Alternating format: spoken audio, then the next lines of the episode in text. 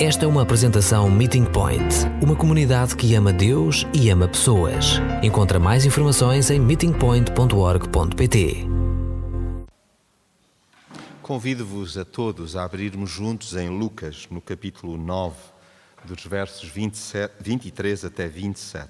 Lucas 9, 23 a 27. Quem perde ganha. É tão difícil interiorizar isto. Para alguns é até difícil acreditar.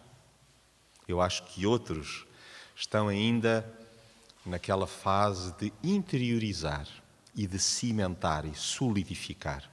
Lembro-me de há bastantes anos a esta parte, não consigo quantificar quantos.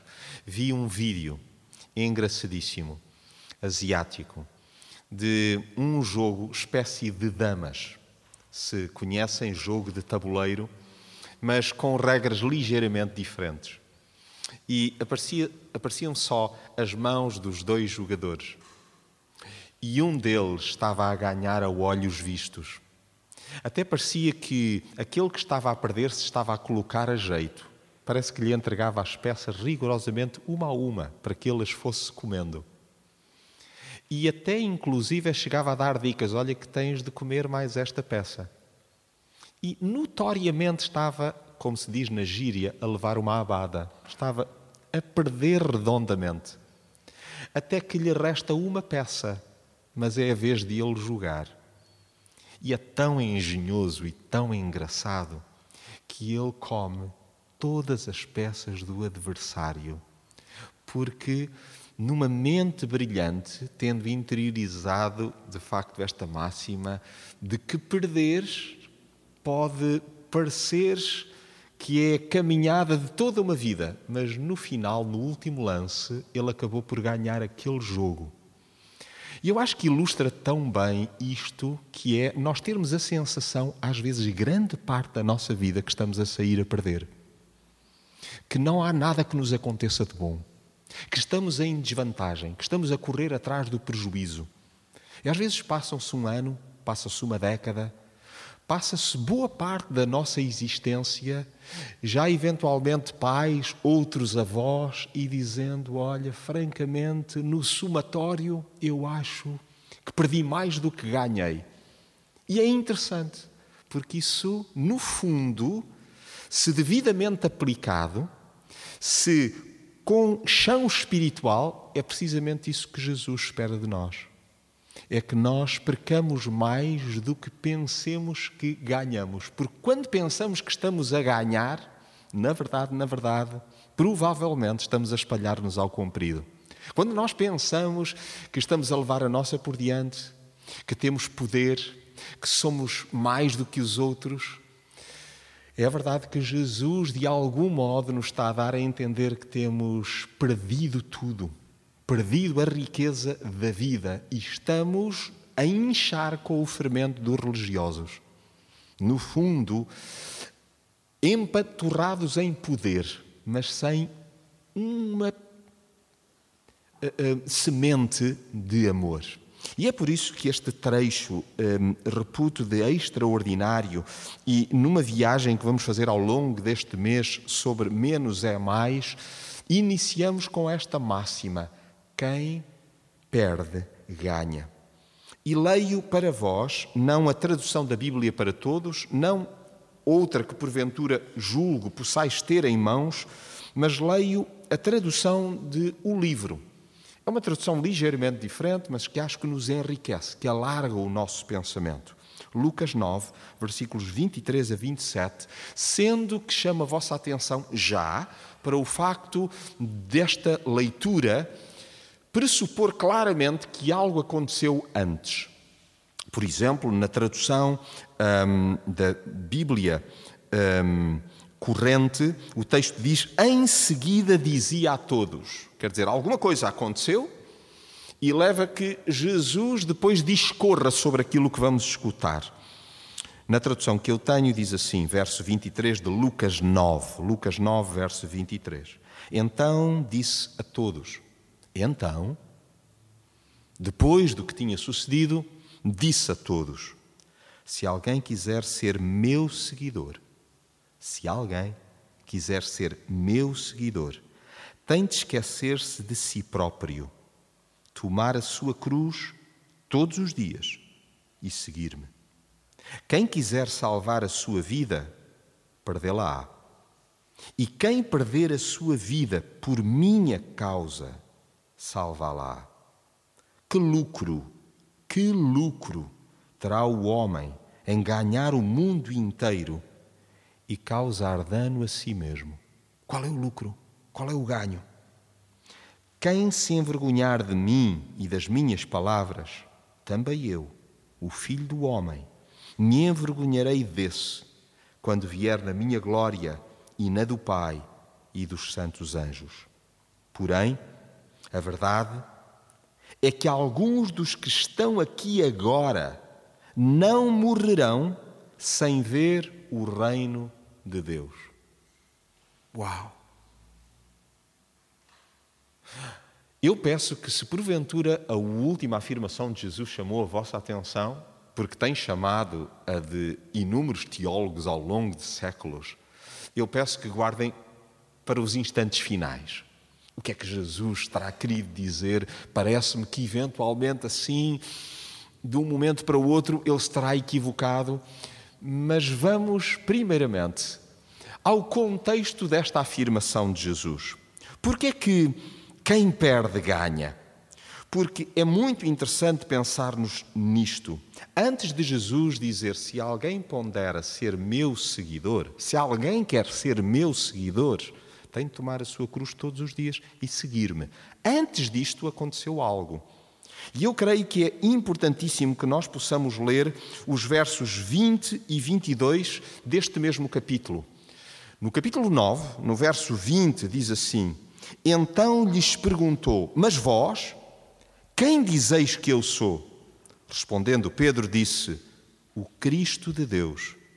Jesus, porém, advertindo-os, mandou que não contassem isso a ninguém e disse-lhes: É necessário que o Filho do Homem padeça muitas coisas, que seja rejeitado pelos anciãos, pelos principais sacerdotes e escribas, que seja morto e que ao terceiro dia ressuscite. Este não é um caminho glorioso. Este não é um caminho que nós imaginávamos para um Messias. Este não é o trajeto que nós conceberíamos então para o Filho de Deus, para aquele que vem para nos resgatar. Nós gostaríamos de mais pompa, de mais circunstância, nós gostamos sempre de mais, mais, porque nós, de facto, temos um interior de sanguessuga. Dá, dá. Achamos-nos tão especiais que queremos algo que possa captar a atenção de toda a gente e colher a admiração imediata. Agora imaginem, Jesus apresenta-se aos seus discípulos dizendo: é necessário que eu de algum modo seja escorraçado da elite religiosa, que eu seja morto e que ressuscite. Só aí é que Jesus diz posteriormente: então disse aos seus discípulos: quem quer ser meu seguidor, portanto, nós temos de nos deter Primeiramente, neste preâmbulo, nós necessitamos de atentar para o seguinte: Jesus remete-nos sempre para a glória da cruz. Jesus, em todo o nosso viver, em tudo aquilo que fazemos, nas conversas que temos no ambiente caseiro, nas decisões que temos a tomar no plano relacional com a vizinhança, no quadro orçamental, em toda a nossa existência, detalhe a detalhe, nós somos sempre remetidos por Jesus para a glória da cruz. Quando nós pensamos assim, ah, mas eu tenho direitos, ah, mas isto é uma profunda injustiça, nós somos remetidos sempre para o percurso de Jesus. E onde é que nós vamos parar? Sempre ao mesmo beco, à cruz. À glória que nós lhe possamos encontrar, porque nós fugimos dela nós temos pavor desse preço. Quando se nos fala de que o nosso mestre é o exemplo máximo de renúncia, nós não gostamos disso quando achamos que temos muita razão ou que temos toda a razão, quando queremos ficar por cima. Nós não apreciamos muito ter de dar o braço a torcer. Nós consideramos que saímos diminuídos se de algum modo nos humilharmos, e Jesus diz exatamente o contrário. Que quem se humilhar será quê? Exaltado. Nós, nós lidamos mal com este tipo de princípios que parecem de facto contraditórios, de que, por exemplo, os últimos, os últimos serão os primeiros. O que quer dizer que nós, por sistema, deveríamos dizer assim: sim, não, não, não, não, por favor, sente-se o senhor, eu fico em pé. Não, não, não, tome, eh, eh, não, mas é a sua vez, não, mas eu dou-lhe a vez. Isto não está em nós e Jesus continuamente remete-nos para a glória da cruz, o nós termos prazer então em perceber que se temos de morrer, fazemos como o nosso Mestre nos ensinou. Se temos de algum modo de concorrer para que outros possam ser beneficiados, assim faremos. E é interessante que, se alguma coisa importa reter de Jesus, é isso mesmo. E eu queria pedir-vos que espreitassem comigo dois versos neste capítulo, o versículo 31 e o versículo 35. Se nós temos de reter alguma coisa importante que seja isto, diz-nos assim o versículo 31. Os quais apareceram com glória e falaram da sua partida que estava para cumprir-se em Jerusalém. Versículo 35. E da nuvem saiu uma voz que dizia: Este é o meu filho, o meu eleito, a ele ouvi é que neste capítulo, Jesus acaba por, conforme vamos ver, ter um dos momentos mais esclarecedores sobre o que é que ele espera dos seguidores. E depois foi para um lugar em retiro espiritual com aqueles que lhe eram mais chegados. A dada altura, há uma compreensão de que Jesus está ladeado, então, por Elias e por Moisés. E o verso 31 diz-nos que tudo o que era falado era acerca de quem? Acerca de Jesus. Depois o Pai vem e afirma: é Ele que precisais de ouvir. É Ele que precisais de ouvir. Ou seja, nós, se queremos interiorizar a máxima de que quem perde ganha, necessitamos de ouvir mais e de forma mais apurada Jesus. Talvez um bom exercício para as mulheres presentes aqui, independentemente da idade, para os homens, a despeito da sua condição, daquilo que fazem, um belo exercício para todos nós aqui será pensarmos: aonde é que me é difícil perder? Aonde é que me é difícil não ganhar? Aonde é que eu não tenho conseguido ajustar a ponto de deixar que outros possam levar a melhor. Porque isso diz muito de nós, diz muito das nossas falhas de caráter, diz muito então daquilo que ainda há a trabalhar na nossa existência. Alguns aqui têm mais dificuldade em casa, outros têm mais dificuldade no ambiente laboral. Outros têm mais dificuldade com o desconhecido, com aquele que facilmente reputam de inimigo. Não, não, não é dos meus. E às vezes fica super difícil. Não, o que é que eu tenho que ver com. Não, não tenho. Eu não tenho nada que lhe dar razão, não tenho nada que dar o braço a torcer, não tenho nada que pedir desculpa. Porque nós vemos isso como perder, quando na verdade o perdão indica que nós somos mais do que vencedores. Queria convosco atentar novamente para o versículo 23, quando no texto se nos diz que se alguém quer vir após mim, negue-se a si mesmo o que Jesus, de alguma maneira, está a dizer é que a máxima de perder para ganhar pode e deve ser abraçada por todos os seguidores de Jesus. Isto não é só para aqueles que já têm 10 anos de caminhada cristã. Isto é para aqueles que estão a dar os primeiros passos e é para aqueles que estão no finalzinho da sua carreira cristã. Esta mentalidade de quem perde ganha é para mim como é para a nossa querida Olívia. É para o Marcos como é para a nossa Fernanda. É para a Guiomar como é para a Rosário. Nós não temos aqui estatutos e de algum modo consideramos, não, não, isso é, é para os, os, eleitos, isso é para aqueles que têm mais responsabilidades. Todos nós, como seguidores de Jesus, temos responsabilidades. Temos responsabilidades de imitar quem? O Mestre. Essa é a nossa responsabilidade na cidade. Nós não, não podemos pensar que temos menos responsabilidade que comunidades maiores Ou nós não podemos pensar que, não, nós temos muito mais responsabilidade porque nós somos então aquele grupinho mais dedicado. Nada disso. Nós somos parte de uma família gigantesca espalhada por esta região, espalhada por o globo e que tem um único propósito: imitar Jesus. Então, quem perde, ganha. E isso é algo que deve ser abraçado por mim e por ti, enquanto seguidores de Jesus. Agora, só obedece a Jesus, isto é muito importante pensar, porque às vezes nós dizemos assim: ah, não, eu sou uma cristã fiel. Não, não, eu sou um homem muito dedicado à oração, à leitura da palavra. Não, eu não, há, não passa um dia em que eu não procuro fazer o bem. Não é isso que nos torna obedientes a Jesus.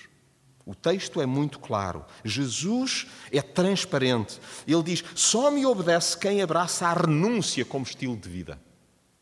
Só quem entende, à luz do que é dito, se alguém quer vir após mim, negue-se a si mesmo.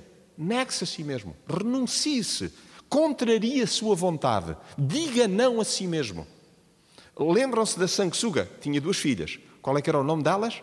Ainda se lembram? Dá, dá. Era o nome das filhas da sanguessuga.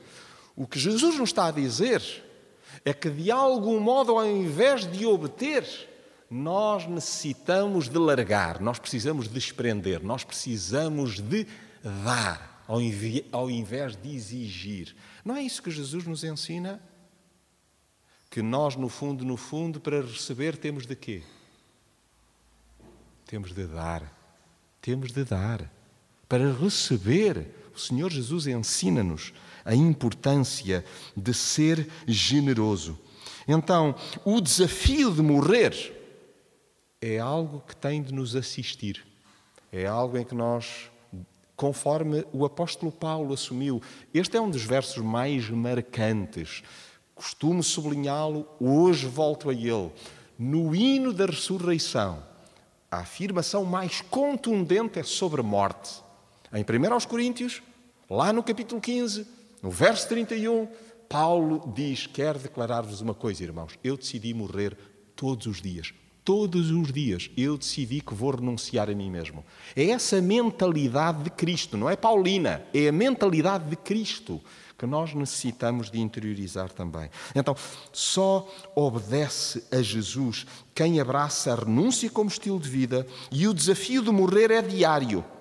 Eu direi até que o desafio de morrer não só é diário, como é cronometrado ao segundo. Vocês dão-se conta de como nós às vezes estivemos bem em morrer para os nossos interesses e logo a seguir espalhamos-nos ao comprido e já estamos a regatear, até com aqueles que mais amamos, e já estamos a querer ficar por cima e a ter razão. E, e, e, disputamos não braços de ferro com Deus, mas julgamos que o facto de estar a disputá-lo com um semelhante nosso não lhe desagrada profundamente. Tudo isto está interligado. Então, o desafio de morrer é não só diário, é cronometrada ao segundo, mas há uma coisa incrível que o Senhor Jesus nos diz. É que Ele estará connosco todos os dias. Porque lá no texto diz: negue-se a si mesmo, tome a cada dia a sua cruz e depois siga-me. Quem segue tem a companhia de Jesus. Tem sempre um ponto de referência, tem sempre um ponto. Ah, mas eu, eu não sei. Então, e depois, se eu saio a perder e perco mesmo? Esta é a nossa mentalidade, é a minha, pelo menos. Fazemos muitas contas de cabeça. Até muitas vezes acabamos por não acompanhar o raciocínio de Jesus e começamos a, tirar, a tirar ilações equivocadas. Lembram-se no barco, havia um pão. Jesus faz uma afirmação e eles pensam logo: eh, já estamos em déficit. Isto deve ter alguma coisa a ver com. E o que Jesus estava a dizer: não, o que eu não desejo é um espírito de poder no vosso coração mas desejo que vocês adotem então esta postura de desprendimento, de amores, porque menos efetivamente é mais, quem perde ganha, quem dá o que tem eu multiplico. Então, reparem comigo, alguém pode reler, por favor, tranquilamente, mas de forma pausada, alguém pode reler o versículo 24, por favor? Parece tão pequenina a diferença, não parece? Na, na, tradução que eu li há pouco, distinta daquela que o André leu, Quem quiser salvar a sua vida, perdê-la-á, e quem perder a sua vida por minha causa, salvá-la. Por amor de mim, linda essa expressão. A diferença entre estar agarrado ou abrir mão do interesse e do querer pessoal é crucial. Vejam só a diferença entre estar agarrado ou abrir mão. É, é, é, está de facto ao nosso alcance. Nós estarmos agarrados ao nosso interesse e ao nosso querer pessoal ou abrirmos mão. E esta diferença é crucial. Dita o destino da nossa vida. E nós vamos fazendo esta descoberta ao longo da mesma, em diferentes áreas. Eu, eu estou a descobri-la num quadro muito chegado, muito peculiar, íntimo. Porque às vezes nós pensamos que é importante deter, quando o importante de facto é dar. E depois Jesus chama-nos a atenção para algo fundamental. Quem perde ganha. E a mentalidade secular, a mentalidade que vinga nos tempos que correm, é aquela que é expressa aqui, por exemplo, no versículo 25. Reparem só. Pois que aproveita ao homem ganhar o mundo inteiro e perder-se ou prejudicar-se a si mesmo. Lembram-se da parábola que Jesus contou sobre aquele homem bom que parece que a vida estava a correr muito bem e ele pensava com mentalidade de empreendedor. Vejam, um empresário de ponta, um homem com enorme visão. Eu vou ampliar os celeiros e depois vou chegar a um ponto da minha vida que eu não vou precisar de me preocupar com nada. Eu vou comer, beber, relaxar. E eis que uma voz vem louco se alguém pedir hoje a tua alma, qual foi o ganho? Qual foi o lucro? É interessante pensarmos nisto. A balança hedonista é altamente enganosa. Quem perde, ganha. Às vezes pensamos assim: ah, quem me dera ter tanto dinheiro. Epá, quem me dera. Ui, o que eu não faria. Opa, se me saísse, eu não sei o que há hoje em dia, se é totoloto, se é lotaria, o que seja. Nós, às vezes, sonhamos alto não percebendo que nos pode de facto consumir e distanciar de Deus. Atenção que, tal como a Bíblia diz, o, o raiz, a raiz do mal, de facto, pior do que pensarmos que está no dinheiro, está, digamos que, na forma enganosa como nós raciocinamos. O problema acaba por estar nas profundezas do nosso ser. Então, a prática, a vivência, a balança hedonista é altamente enganosa. E eu espero que nós pensemos do que é que eu tenho muito e poderia claramente prescindir a maior parte. Alguns vão concluir, talvez realmente se eu desse lá uma barrela em casa, havia muita coisa que eu podia dispensar e podia abençoar muita gente. Era menos para mim, mas era mais para muita gente. Talvez possamos e devamos fazer isso, talvez seja um exercício prático, simples, mas que é conveniente. O que é que nós desejamos tanto, tanto, tanto, tanto e não percebemos que estamos a desperdiçar e já está nas nossas mãos? Às vezes queríamos dar melhores condições, mas nós já temos os nossos filhos por perto. Nós, nós já temos afetos e nós sonhamos com outro tipo de conquistas quando o Senhor simplesmente diz: Eu estou ao teu lado, e o desejo que tenho é de que tu vejas menos de ti e mais de mim em ti, mas também nos outros. E gostava convosco de pensar em mais duas coisas. Quando leio o versículo 26, e quando Jesus afirma: Por quem se envergonhar de mim e das minhas palavras, dele se envergonhará o Filho do Homem quando vier na sua glória e na do Pai e dos seus santos anjos. Eu gostava que nós pudéssemos pensar qual seria para nós a maior vergonha. Qual seria a maior vergonha para nós? Temos-la aqui. Não há maior vergonha do que recusar dar a cara e o corpo pelo ensino de Jesus, pelo manifesto de Jesus, por Jesus em si mesmo. E vejam, nós provavelmente podemos estar a fazê-lo mais vezes do que julgamos. A partir do momento em que não estamos dispostos a renunciar. Há alguma coisa a que não estejamos dispostos a renunciar? Ou seja, há alguém aqui a quem nós não queremos liberar perdão? Atenção, estou convicto que, por certo, não há nenhum bloqueio aqui relacional agora, entre nós, os presentes. Eu estou a dizer é fora daqui. Há alguém a quem não estejamos dispostos a renunciar. Percebem o impacto disto? Jesus diz assim: quem é que me obedece? Quem me segue. Ou quem toma a sua cruz todos os dias. Nós pensamos assim: puxa, eu não sei se eu aguento. Ei, pá, mas fez-me tanto mal, mas magoou-me tanto. Isto não me sai da cabeça. E este é o primeiro passo. É dizer: Jesus, por favor, eu quero seguir-te. E eu sei que o trilho é também o, do, é, é também o do perdão. Então, não há maior vergonha do recusar dar a cara e o corpo pelo manifesto de Jesus. Quando nós, por exemplo, murmuramos, ou se faltamos à verdade, isto é, mentimos, quando nós estamos a distanciar-nos do ensino de Jesus, na verdade, nós estamos a envergonhar o seu nome. E não há maior vergonha do que esta, que é dizermos que nós somos mesmo daqueles que consideram que, ao sermos humilhados, somos exaltados. Não há problema em sermos os últimos, porque seremos os primeiros. Não há problema nenhum em só dar, porque nós acabaremos por receber. Entendem esta mentalidade que nós temos de ir interiorizando. Eu não sei como é que é convosco, mas este é um, é um aspecto onde eu preciso trabalhar muito. Porque geralmente, se ofereço algo a alguém, estou à espera mesmo de obrigado. Eu estou à espera mesmo de deferência. Uh, nós até podemos dizer, eu fui ensinado assim. É, é, é uma boa prática, isso está nas regras de etiqueta. Mas quantas vezes nós não dizemos obrigado a Jesus? Quantas vezes? Eu acho que todos os dias nós nos esquecemos de dizer obrigado a Jesus por algo que ocorreu. E, no entanto, Ele serve-nos todos os dias. Ele abençoa-nos todos os dias.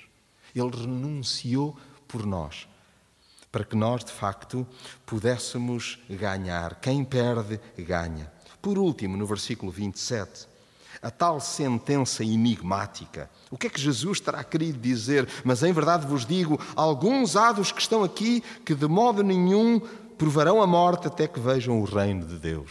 Mas o que é isto do reino de Deus? O domínio de Deus. Bom, o que é verdade é que alguns, efetivamente, terão visto observaram com os seus olhos a morte e a ressurreição de Cristo. E o domínio de Deus, de facto, não só é inaugurado com o ministério terreno de Jesus, mas ele é afirmado de maneira categórica com a morte e com a ressurreição de Jesus. Portanto, nessa perspectiva, nós poderemos dizer claramente eh, isso cumpriu-se. Mas eu creio que é possível ver e experimentar o reino de Jesus deste lado da eternidade. É possível experimentar, não apenas ver, mas experimentar o domínio de Jesus deste lado da eternidade. Quando alguns nos disserem, nem te estou a reconhecer. Não eras tu o filho do trovão? Lembram-se dos discípulos? Haviam dois que eram filhos do trovão e, no entanto, dóceis, trabalhados por dentro. O que espero que cada um de nós possa perceber onde é que Jesus está a pedir que nós renunciemos. Onde é que tem de acontecer menos na minha vida para que o mais de Deus ocorra? Onde é que eu tenho de perder para que efetivamente possa ganhar? Então, recapitulando de uma forma muito rápida, quem quiser seguir Jesus já sabe muito bem o que tem pela frente. Querem seguir Jesus? Temos aqui já o manual. Jesus já nos disse o que é que de nós espera. Ah, eu quero saber qual é a vontade de Jesus para a minha vida. Está aqui. E antes mesmo de alguém se pôr a fazer conjecturas inapropriadas, Jesus trata de colocar os pontos nos is e sem paninhos quentes. Jesus não nos enganou. Ele abordou os aspectos mais sensíveis. Porque, para começar, recordemos, não existem exceções para ninguém. Nós não somos lordes aqui, nós somos seguidores, nós não somos mestres, nós somos discípulos. Então, todos nós precisamos travar um combate com o nosso próprio ego. Uh, às vezes não verbalizamos, mas pensamos: eu tenho este feitio, pá, isto não há nada a fazer. Não há nada a fazer, isto é uma canseira, mas eu não consigo dobrar o meu ego.